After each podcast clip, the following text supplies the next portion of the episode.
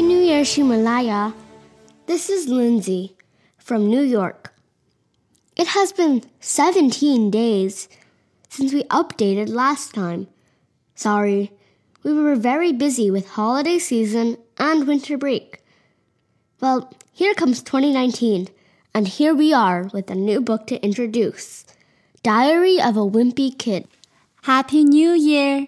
This is 晴川，很久不见，大家是不是都准备了酷酷的新年计划，包括阅读计划呢？希望我们的节目能做点贡献。今天我们要来说一本比较轻松愉快的书，中文翻译为《小屁孩日记》。Wimpy 这个词本意是 weak and cowardly，软弱、胆小、怕事那种意思。Diary of a Wimpy Kid by Jeff Kinney is a series of short novels. They are supposed to represent a middle school boy's diary, which he continually insists that it should be seen as a journal instead. In school, most girls have diaries. Therefore, boys' diaries would be seen as sissy or girlish. 哦，原来是这样啊！因为女孩子才写日记， 男孩子要是写了，就被看作是女孩子气，有压力。故而，明明是日记，这位男主角要给他另一个名目，叫 journal。journal 在英文里更有些报章、期刊文章的那种严肃性，像女孩子这种标签可千万不能被贴上哦。The boy is called Greg Heffley, and the books also take a look into his home life and other connections. Because he is not a tall, muscular, or handsome boy, and is quite small in fact, he is afraid of being seen as wimpy or sissy, which could ruin his social life. Throughout the books, you can see that he cares very much about his popularity, even though we only see a few friends of his that suggest he really isn't that popular. 成长中的孩子对于是否在学校里 popular 非常在意。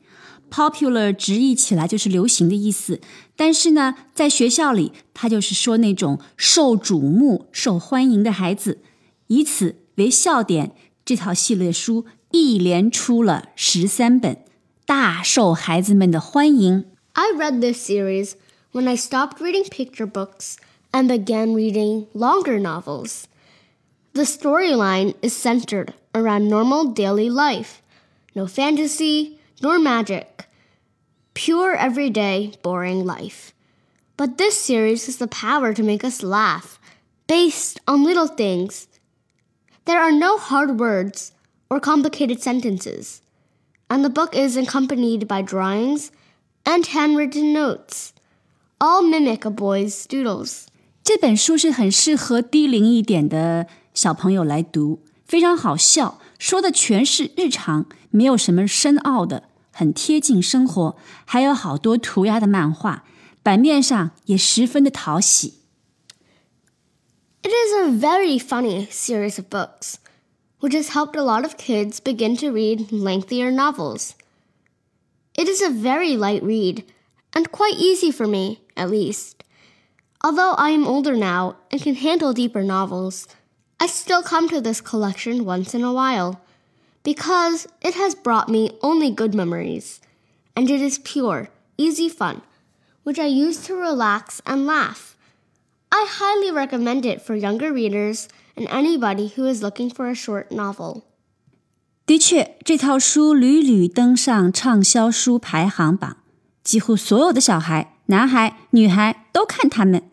从识字的低幼书到有完整故事的图画书 （picture book），再到简单的文字章回书 （chapter book），之后才是 young adult 青少年的书。孩子们的书籍文字含量不断加深，思想空间也不断扩展。家长们也要不断更新他们的阅读收藏。